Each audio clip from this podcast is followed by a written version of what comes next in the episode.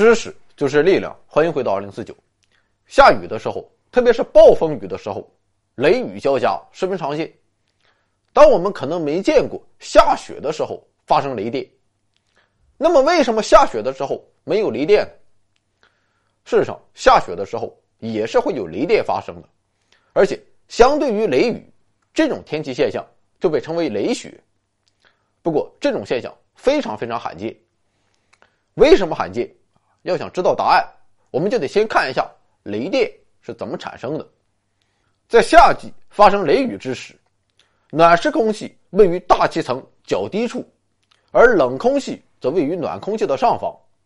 随着暖空气的上升，并与冷空气发生碰撞，剧烈的扰动便会使得不同的区域带上不同极性的电荷，而两个不同极性的电场为了达到电荷平衡所产生的放电现象。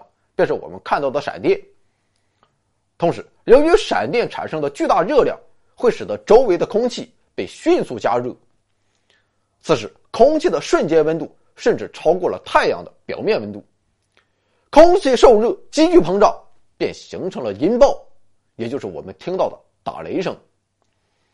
不过，冬天的气候环境一般不具备形成雷雨天气所需的两个条件，也就是温度的垂直分布。以及低层空气含有大量水汽，所以只有在最强的暴风雪来临之时，这两个条件才能得到满足。